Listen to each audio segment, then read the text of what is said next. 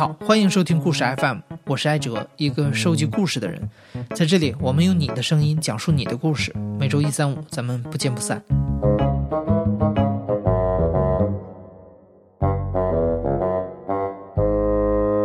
在故事 FM 的第六十五期节目中，我们采访了一位鹿晗的粉丝。之所以做那期节目呢，你知道，因为故事 FM 大部分的故事都是在探讨人与人之间的关系。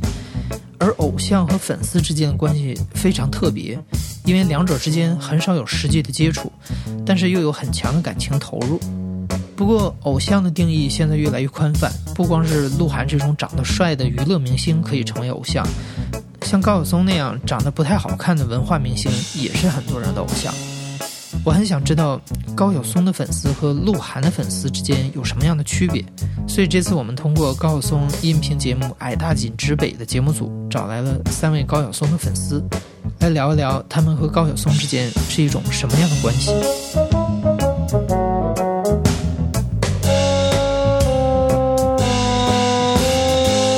我叫陈琦，今年三十岁，来自于新疆乌鲁木齐，是一名中学地理教师。大秦之北的大家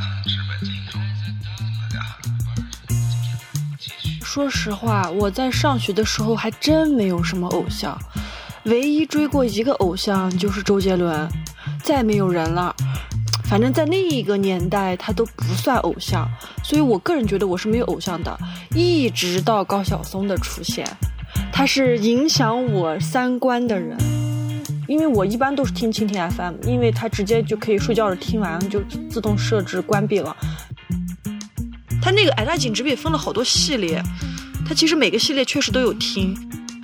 嗯，他去五台山呀，他和那些名人接触呀，都印象特别深刻。就觉得，关键是我觉得之所以印象深刻，就是感觉。自己想发生，可是没有发生，他带你发生了。发生了这个事情以后呢，你就想听后续的结果。这个小半话，听到一下船碰见一个。而且高晓松是个地理决定论，所以说我觉得就简直是知音呢。他觉得，嗯，世界的各大洲上面生活的人们出现的一些政治、军事、文化现象，都是和他的地理因素有关系的。嗯，地理的这个范围包包含的很广，有自然的，有人文的，综合因素导致的结果是现在这个样子现象。我们讲分区地理的时候，他讲的很多地方我都会用，印象最深刻的就是俄罗斯。他讲俄罗斯讲了很多期，然后我会拿出来几期，有时候会剪辑一下，有时候不会剪辑，看课堂那天班级的学生状况，然后我就会给学生放，然后学生就知道。他可以从那个角度看俄罗斯，因为我们在课堂上看俄罗斯角度，就是按照教材的内容，先从位置，然后从它的气候、地形，然后矿产资源、农业、工业大国这样子来认识它。但是高晓松的视角不是，他是先从。他在普希金曾经坐过的位子上，然后就开始引入俄罗斯，然后学生们看到他的视频，然后一开始就爆粗口，说哇这个人好丑，谁一个？因为现在我的孩子都是零零后，不认识他们的，然后更没有听说过什么同桌的你，太太久远了，他就没有听说过的，然后刚开始就觉得他特别丑。我说你们都闭嘴，这是我偶像，好好的，注意一下你们的语调。然后就特清楚，课代表跟我玩特好，他就说：“老师，你竟然喜欢这种类型的，太丑了。”然后我说：“你们就主要听内容啊，真的很有用的。”然后他们听听听，有时候我会会剪一部分当课堂的那个扩充素材用。然后他们都习惯了，知道哦，又是高晓松，又是高晓松。然后后来他们真的是慢慢慢慢的喜欢上高晓松，就觉得原来看人不是光看外表。就不会像刚开始那样爆粗口的，会觉得哇，我还想听，我还想知道更多东西，就那种价值观改变了。他一直是个爱玩的人，他不管是有钱还是没钱的时候，都喜欢全世界各地跑着转着玩，来感受世界。他一直在强调“读万卷书不如行万里路”，就是我以前玩都瞎玩，我上大学的时候到处跑。但是现在想一想，真的是瞎跑瞎玩。但是现在出去玩，就是会像高晓松那样子，会关注身边的事情，关注路边的事情。我记得当时我去圣彼得堡，也是看他节目以后啊，我记得我去圣彼得堡玩的时候，进他们那个琥珀宫殿，如果要是搁我以前的话，我肯定就是哇，好美啊，哇，好赞呀，哇，好奢侈啊。但是现在就不了，我现在就会觉得，哦，它的那个琥珀宫殿里面的某一个艺术品，或者是某一个当时人们生活用的东西，比如说就是床的帷幔吧，或者是餐桌。会想想当时可能自己脑子里面演绎一下当时他们用餐的场景呀，是怎么样用餐的呀，谈论一些什么话呀，怎么样走呀，和现在又有什么样的区别？为什么当时会那样子走？就是猜想那时候可能发生的事情和现在可能发生的事情，然后包括在游那个列卡琳娜公园的时候，他当时和芬兰挨特别近。我搁我以前的话，我肯定觉得，哎呀，交通太方便了，一艘船来回走就行了。但是我现在就不这样想，我现在就会想，哇，当时多危险呀！他们既然是属于就一个小小芬兰湾，然后我挨得这么近，一旦发生战乱的时候，那的人们是怎么样抵御的？而且那个宫殿离这个海港又这么近，他们怎么样保护的？这些丛林他们是怎么样逃跑的？现在是成为风景区了，以前的人面对这样一片。就是绿化比较好的，又有海湾的，又和邻国比较近的状态，他们是什么样的心理？防御呀，享受呀，欧洲人特别爱谈的一些政治呀，会不会和这些地理环境会有关系？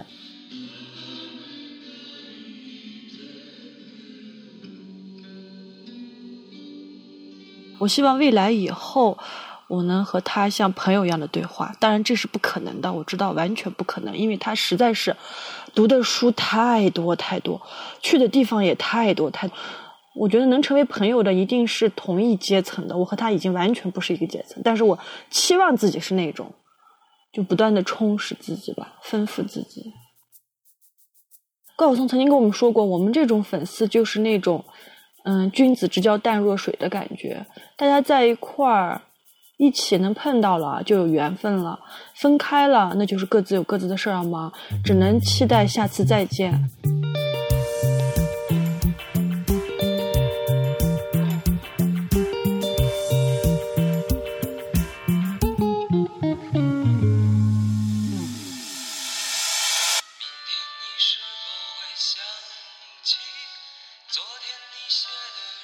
我对高晓松最早的印象，可能就来自于他写的歌，或者更具体一点说，就是这首《同桌的你》。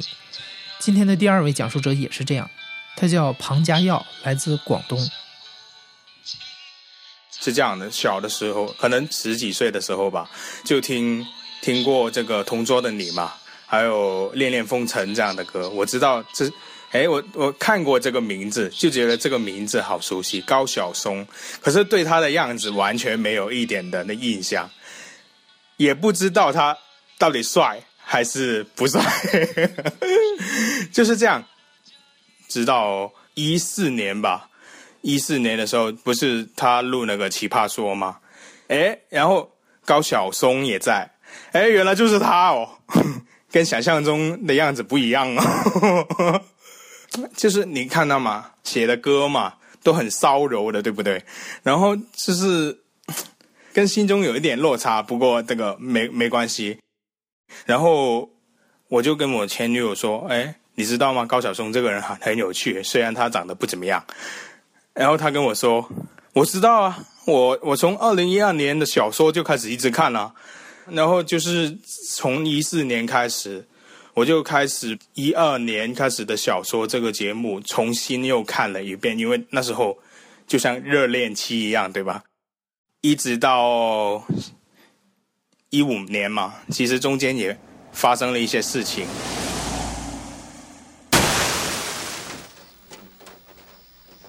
那时候我就出了一次车祸嘛，我坐那个摩托车坐在后面，别人载着我，然后那个。就就是路面上有一个坑，这些都是人家告诉我的。后来我醒来的时候，就发现我为什么在医院，然后别人跟我说那个情况就是你差一点就拜拜喽。我当时没感觉那个事情严重到这样子，就每个人告诉我说，已经过去十几天了，你已经动了好几次手术了。然后呢，其实那时候我也没发现我那个眼睛其实是有问题的。那个时候，然后这是不是哪一天，嗯，有人跟我说你看见那个什么什么没有？我说我看不见。后来他们就发现我看不到了，很奇怪的都会看不到吗？你看看拿一张钞票出来，他说这是多少钱？其实我真的看不到，看不清楚这是多少钱。这是我的头部现在这里了这一块呢，是一块金属来的整块，因为那个时候撞击整个头骨碎掉了，只能用那个金属的替代，然后。也不知道是不是了，现在推断可能是那些淤血，脑部的淤血就冲到眼睛里面，就把那个视网膜弄掉了嘛。这视网膜脱下来，这个事情是眼眼睛里面算是比较严重的事情，它需要往你眼睛里面打一种叫硅油的东西，把它顶住，让它贴回去。那种那种硅油在你眼睛里面存放要多久呢？才能把它贴回去呢。当时那个医生跟我说是至少半年，然后就就做了嘛，放半年，放半年以后，结果呢，就是真的把硅油取出来了，取出来不到两个星期，视网膜又脱落了。那个医生跟我说了一句话，我现在记得最深刻的那句话就是。他说：“呃，那个视网膜能不能贴回去，其实是看体质的了。有的人可能一辈子都没办法贴回去。他跟我说是一辈子，我就想说脱落了怎么办？他说把硅油打回去啊。那硅油能能够放一辈子吗？他说不行，因为硅油在眼睛里面会变质。如果变质的话，你的眼睛会坏掉。”那我岂不是，如果我是一辈子那一种，那岂不是我就过一段时间我就来取出来，过一段时间又打回去？那我这辈子不就反反复复在这个手术当中煎熬吗？我那个时，我我记得他是傍晚的时候跟我医生一一对一的跟我说这个话，我听了这个话的时候，我当时简直是晴天霹雳，我觉得。那那时候我妈在照顾我，她在病房，她没有过来。然后我听了这个消息以后，我就回到病房。那天晚上一直睡不着觉，我就一直在想，如果我这一辈子就这样反反复复在手术当中就要这样子过的话，那还有还有活着还有什么意义？在半年以来，其实我是感觉到我的生活在变化的。基本上，大部分时间躺在床上。如果想走走的话，肯定要有人扶着。你工作上的事情肯定是没有了。然后在在那个时候呢，啊，我的前女友也跟我说，为什么变成了前女友？明白了吧？这个我其实很体谅。这个事情其实，你一个，你以后的生活你自己都保障不了。你拿什么去承诺人家呢？在那个最绝望的时刻嘛，就是听到他医生说可能一辈子都要重复做手术的时候，其实真的各种的情绪都在涌动，失去理智，完全被感情控制了整个人。我妈当时就睡在我旁边，我我我甚至冒出了一个想法。如果我在这里十一楼跳下去，不要煎熬他们，他们真的很辛苦。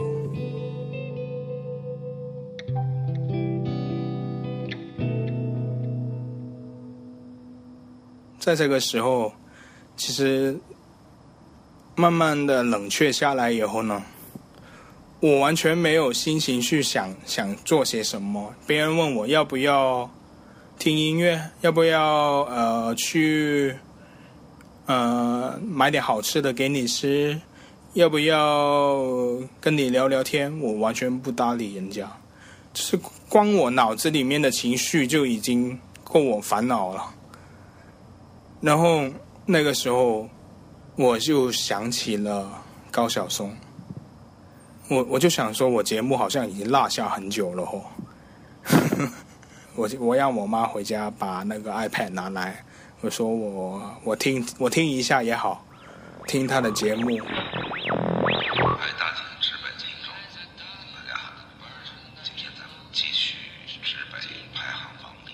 一开始就把它当做转移注意力，可是你越听越多之后，新的世界就在你眼前展开了。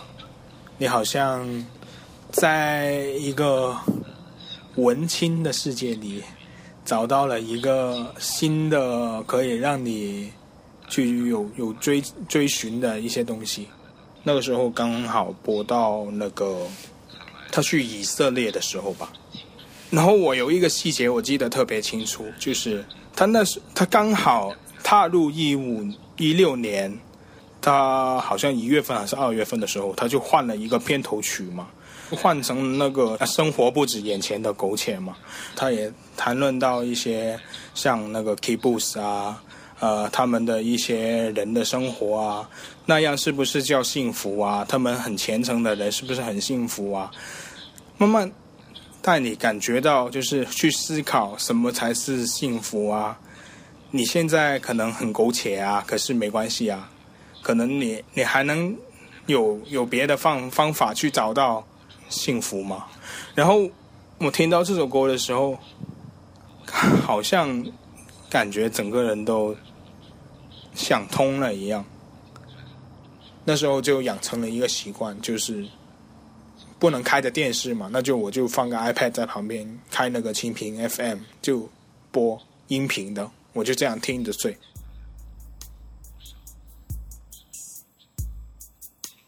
我原来跟现在都是一个不追星的人，我不是说他是偶像，我不是当他是偶像，我是当他像一个灯塔，或者像是一个引路人这样子的，带给你一些新的思维的方式，或者说让你重新用另外一个角度看这个世界，明确自己应该走去哪里的这个方向。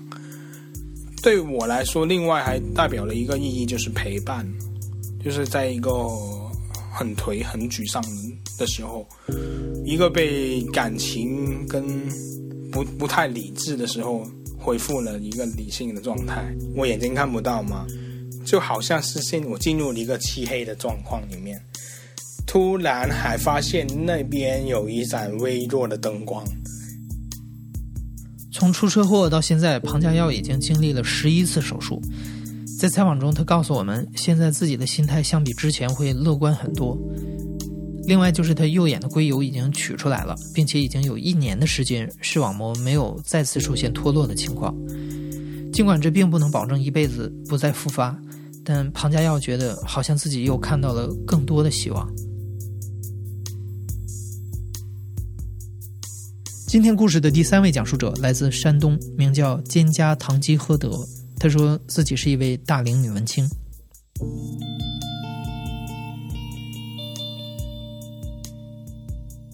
我不是一个特别追星的，嗯，呃，我我就觉得好像我更注重精神沟通方面。我对偶像，比如说高晓松老师吧，我不觉得他是我的偶像。我反而觉得他好像是我的一个我自己认可的一个朋友一样的，呃，就是那么一种认识，就像是说灯塔，我觉得有点太可能，嗯，不适合我现在的心境和那种感觉，呃，太明亮的那种，不是那样的，不是说它闪闪发光在前面引着你，而是在人生或在什么时候的时候，你感觉你有一个参照系，有一个坐标在那里。就你感觉，无论你多么孤独，多么什么的时候，你就会发现，你不是一个人。我也曾试图从工作中找到一些人生的意义，只是在某一个阶段，我发现，其实有些工作是没办法，就是说实现内心的安全感。你对这个世界的关系，无论是工作也好，其他什么也好，都是身外的东西。而你和这个世界的关系，最重要的是你和自己的关系。就说那个阶段，就是我突然觉得好像，其实到现在我也不知道生活中发生了什么，自己就陷入一种很多事情就觉得莫名其妙的，但是我也不知道该相信谁啊！我我还曾经怀疑有人就是说，呃，那个窃听电话呀、录音啊，就那么一个阶段，莫名其妙的就那么一个阶段。后来，因为我情绪不好，外面有一种任何事情都能让我感觉很很很难过。很崩溃，很难过，然后我去那个心理医生，就是非常我们当地的，就是比较有有权威的心理医生，跟我也算是还可以。哦，我咨询了几次，跟他在一块聊过几次，他非常明确的就说是我是抑郁。呃，我就对医生说，我说我没事儿，我根本就没事儿。但是那个医生就不相信我嘛，就给我给我那个老公说。嗯，他很厉害了，你赶紧强他吃药。嗯，我自己跑出来了，他们怎么怎么怎么弄怎么弄我，我都不相信。嗯，我儿子今年十二周岁，呃，今年小学毕业，就是初中一年级。我我我我我我老是觉得我儿子是上天就是派来就是拯救我的。然后有一次心情不好，嗯，然后他爸爸和儿子带着我出去，然后再吃西餐，然后我就心情不好，但是他突然就把我拉到外面，他说：“妈妈，嗯，你看天上有什么？”我说：“天上有太阳呀。”他说：“妈妈，你看地上有什么？”其实那是中午一点左右吧，刚接他放学。嗯，我说地上，我就找了很久没找到什么。我我说我看了好久，我发现哦，我这我下面还有阴影。因为我看到地上不是有自己影子，还有什么阴阴影吗？因为我们就站在热辣辣的太阳底下，还是六七月份嘛。他说：“妈妈，你看，你就是这样的。你看你站在太阳底下的时候，你阴影那么少，是吗？阴影那么总是那么少，太阳就是阳光很多。你为什么老是看阴影，就看不到阳光呢？就是意思是那样的。他看完了之后，他说：妈妈，你明白了吗？”我说我明白了，他就非常就是他那种语气说话，就像是一个，就是一点和平时在家里和同时跟我在一起说的话都表情动作，所有的一切都不一样，非常的审视的那种。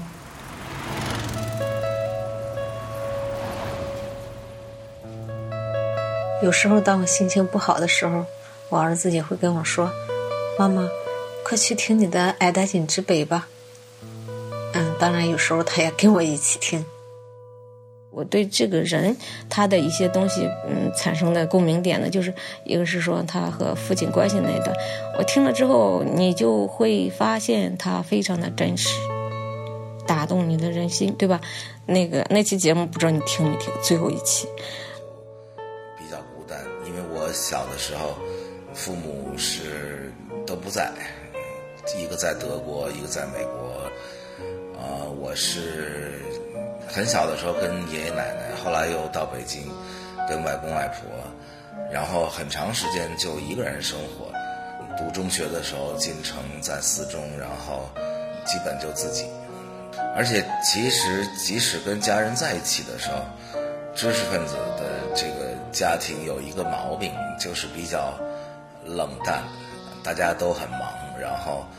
吃饭的时候，一人拿本书在那看，基本上跟你说话的时候也是说：“哎，这本书里有点意思哈。”或者说：“哎，我这次从哪哪国回来，然后那国有点什么意思的事儿。”他和父母，他有他说了，他找他爸爸的那个，就是他自己好像一直挺孤孤单单的生活。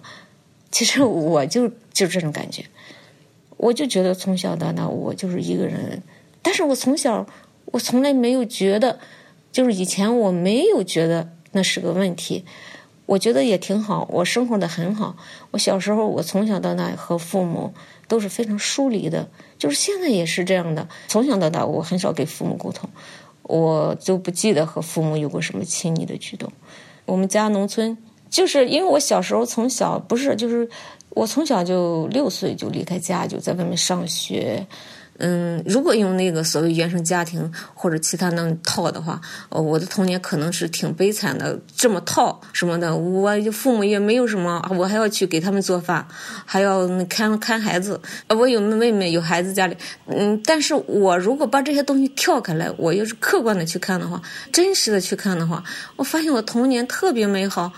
我记住的都是我爬树，我追着风跑，哎呀，那种感觉我一想特别特别美，我就我就特别爱爬树。中午放了学，我出去那个砍那个树枝嘛，还有拔草，弄回来喂羊，喂什么的。然后放了学看孩子做饭。那时候我因为小，他对这个世界，我非常那时候特别幸福，你知道吗？我现在回想的时候，我那时候特别幸福。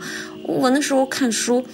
上学的时候，那书特别少，最多有个什么少年文艺什么什么的，就同学不看了，中午他们也是找他们哥哥姐姐的，然后我拿过来读，我读在路上，我有时候睡着了，在路上趴着，中午不吃饭或者是什么，继续在上学，家里也人没有人会发现。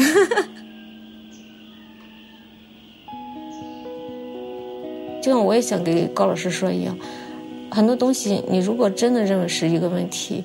它就是问题，其实很多问题就是在于你怎么想。他，你就是特别天真。我觉得人活得那么大，就是当然他比我大六七岁，活得那么大还那么天真，我觉得真的，呃，其实我觉得非常骄傲的夸自己一句，我也很天真。